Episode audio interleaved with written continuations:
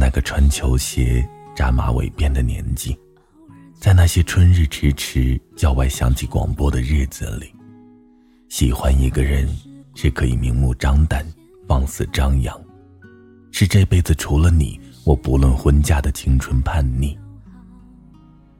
也有另一种人，他们不动声色、悄无声息的喜欢一个人。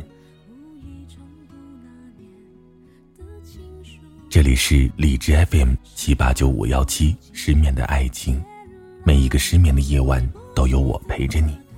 我是主播南商一。今天的文章来自麦一石。毕业时，我拥抱了班里的每一个人。女同学橙汁属于后者，橙汁是伟光正、高大全、五讲四美三好学生。年级成绩前十，参加各种比赛从来没有拿过二等奖。橙汁喜欢的人是沈琛。沈琛从开学到毕业都坐在教室的最后一排，有时候被罚站，沈琛就站在光荣榜下面。光荣榜上有橙汁端庄清秀的证件照。沈琛喜欢打游戏，就连续几天跳出学校去网吧。喜欢玄幻小说。就抱着一本厚厚的书放在桌子上，旁若无人的看。在那个人人都为未来的生活拼命学习的时候，只有沈琛最自由放纵。只是沈琛也没有想好以后要做什么。班里的同学受欺负，沈琛总会出面解决。他虽然看起来凶悍可怕，但是在橙子面前却总是一副高攀不起的样子。在毕业的时候，所有人都哭着笑着告别。橙汁拥抱了班级里所有的同学，为了道别，也为了拥抱那个青春里最任性无忌的男生。毕业三年后，班级聚会，人没有到齐，但是橙汁和沈琛都在。沈琛毕业后当了一年的义务兵，身上的脾气全无，倒是多了几分阳光硬朗。橙汁在唱歌的时候，把沈晨叫到身边。橙汁说：“你过来，让我看看你。”我问过橙汁：“你后悔吗？”橙汁说：“人生总是这样的，遇见一个人陪你一段路，有些人可以爱情和学习兼顾，只是我不可以。所有的选择都是权衡过后最后的决定罢了。”有什么可后悔的呢？总是多买了一张电影票，问你有没有时间，没有就算了。总是多绕了大半截路，原来你也在这里，真是太巧了。总是在翻你的微博的时候手滑点了赞，然后又取消。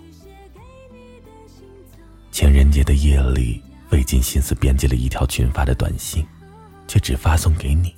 为了不被察觉，你随手分享的一首歌，我却偷偷听完了这个歌手所有的专辑。因为太过在乎你，几乎活成了你的样子。电影《天下无双》里，无双公主在婚礼逃出后，完全变成了她深爱着的李一龙，就连说过的每一句话，都是李一龙曾经对她说过的。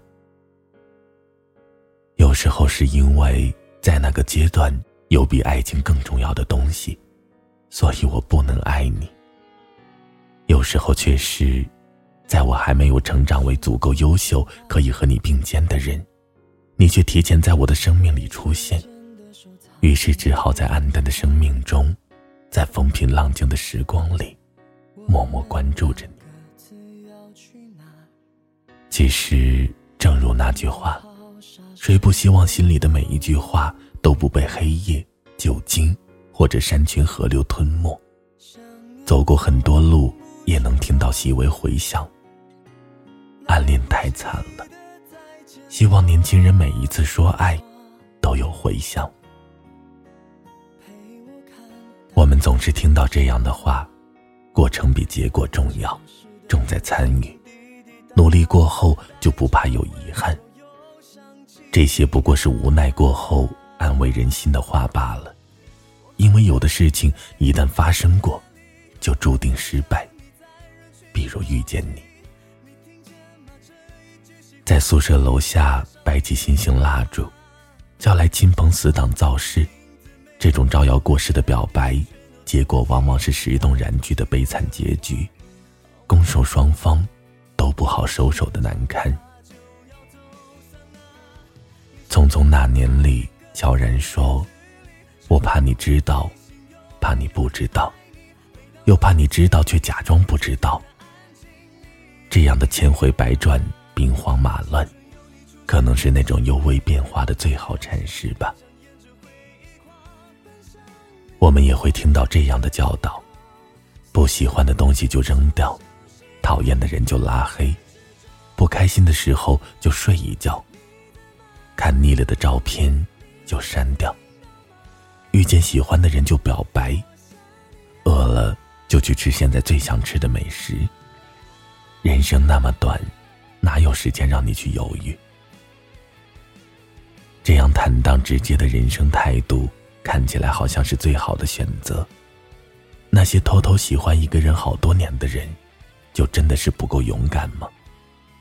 其实这是一场注定失败的感情，与其表白后分道扬镳，从此陌路。还不如让我以朋友的身份，待在你身边。没有人是傻瓜，所有的选择都是当时最好的决定，包括偷偷喜欢你。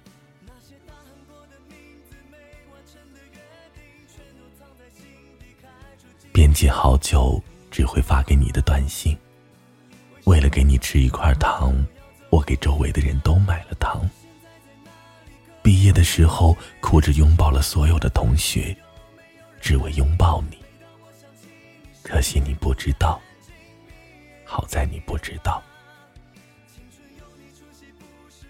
晚安，失眠的各位。